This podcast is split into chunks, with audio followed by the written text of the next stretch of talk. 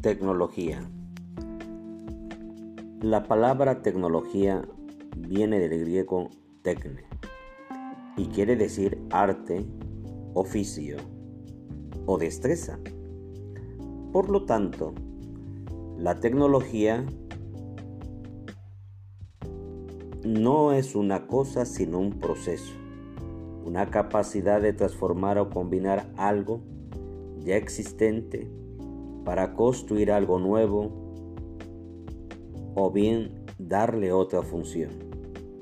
Y esa capacidad de transformación puede ser intuitiva o bien como sucede en nuestras sociedades actuales, se trata de un saber que proviene directamente del campo de las ciencias.